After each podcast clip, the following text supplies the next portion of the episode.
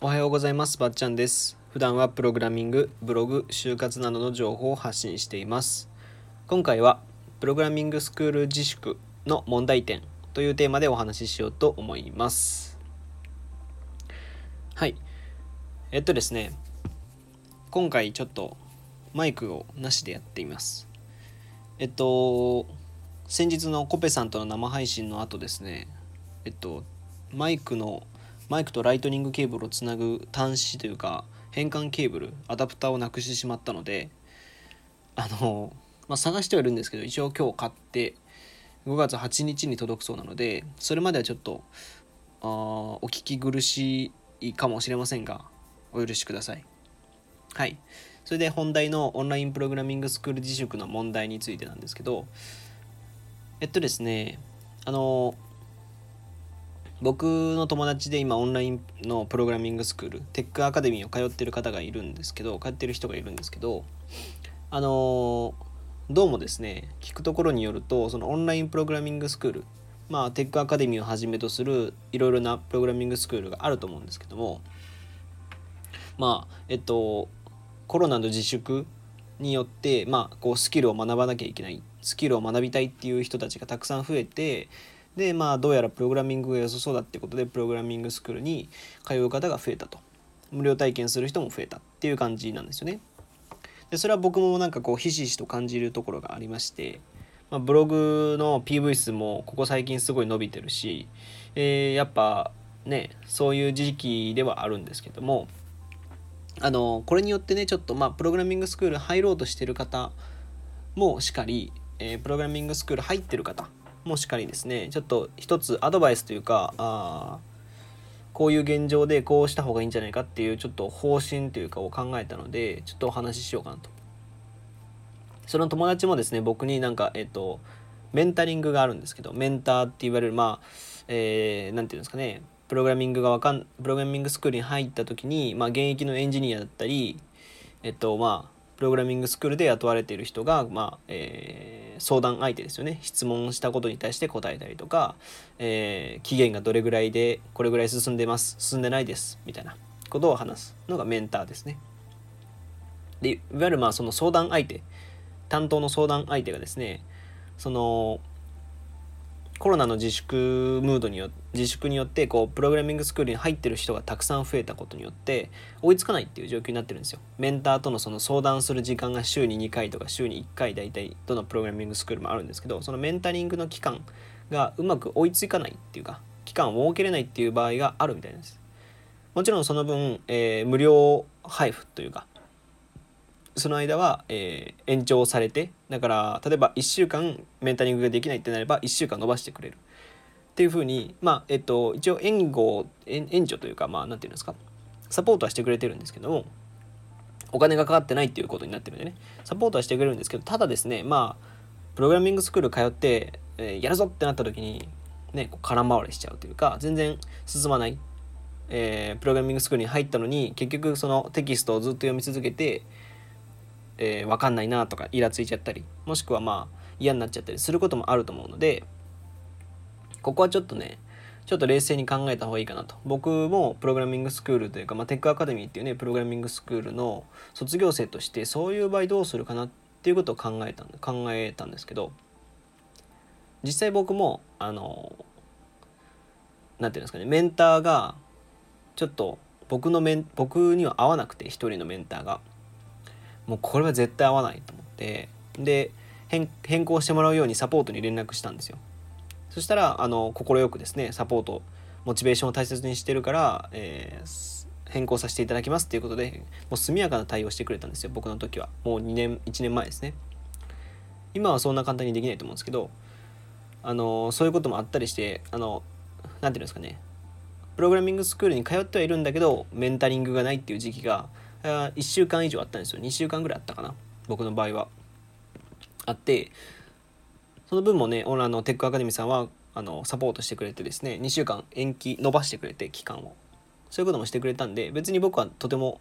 むしろむしろ好印象だったんですけどここまで来るとねなかなかメンタリングができないっていうことみたいなんで僕自身もあったんですけど僕そういう時に何してたかっていう話をちょっとしようかなと思います。でまあプログラミングスクールがねメンタリングができないっていうことで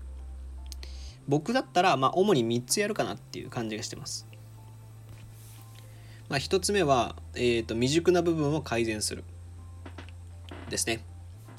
まあ、えっと、多分プログラミングスクール入ってメンタリングをまだしたことないとか、1回とかしかしたことない人でも、まあ、これまで進んできたものがあると思うんですよ。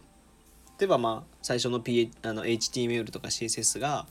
あ不安な部分があるっていうんだったら、そこをちょっと改善してみるとか。改善というかもう一度納得するまでいろんな記事ブログの記事ブログというかまあネットの記事読んでみたりとか違う書籍で、えー、学んでみたりとか、えーとまあ、プロゲートだったりドットインストールだったりユーデミーっていうサイトだったりその他ですねまあたくさんうんとプログラミングについて書いてる記事ブログ記事とかもあると思うのでそちらを読んでみたりするということがまあ一番いいんじゃないですかね。次に進むっていう時にやっぱりこう足かせになってくるのが分からない部分がこう積み上がっていく時にあの何て言うのかな。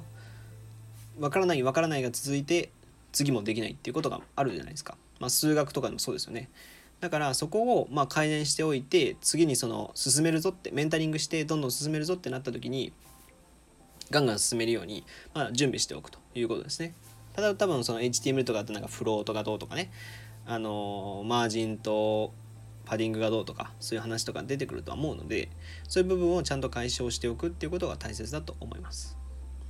はい。で2つ目、まあ、ググりながら進んでみるっていうことですね。まあですねこれ現実的なことを言ってしまうと僕だったらまあ多分これやっちゃいますね。ググりながら進んでみるっていうこと。あのー、まあ復習するのはもちろん大切なんですけども基本的にまあエンジニアとかになるってなると、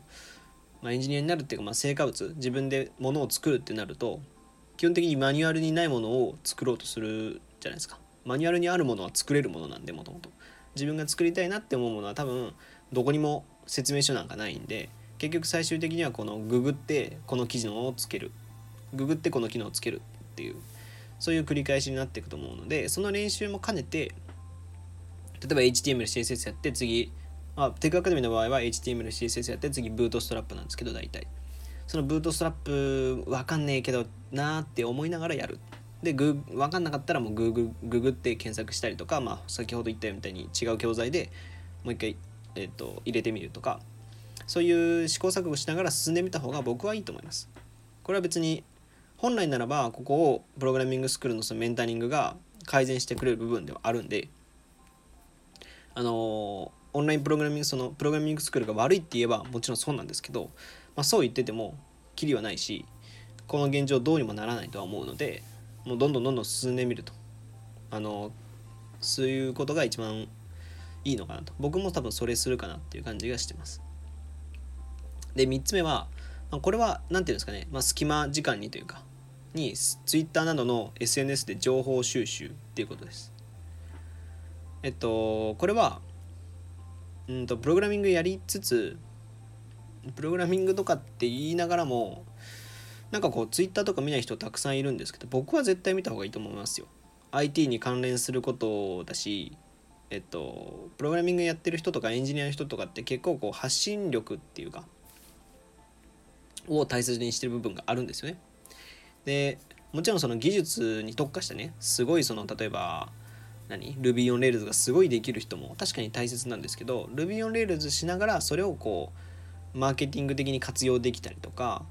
そのスキルをどうどう生かすかっていうのは自由なんで、うん、SNS マーケティングする人もいるしなんか自分なりの教材作ってみるとかあそういうことをする人もたくさんいて。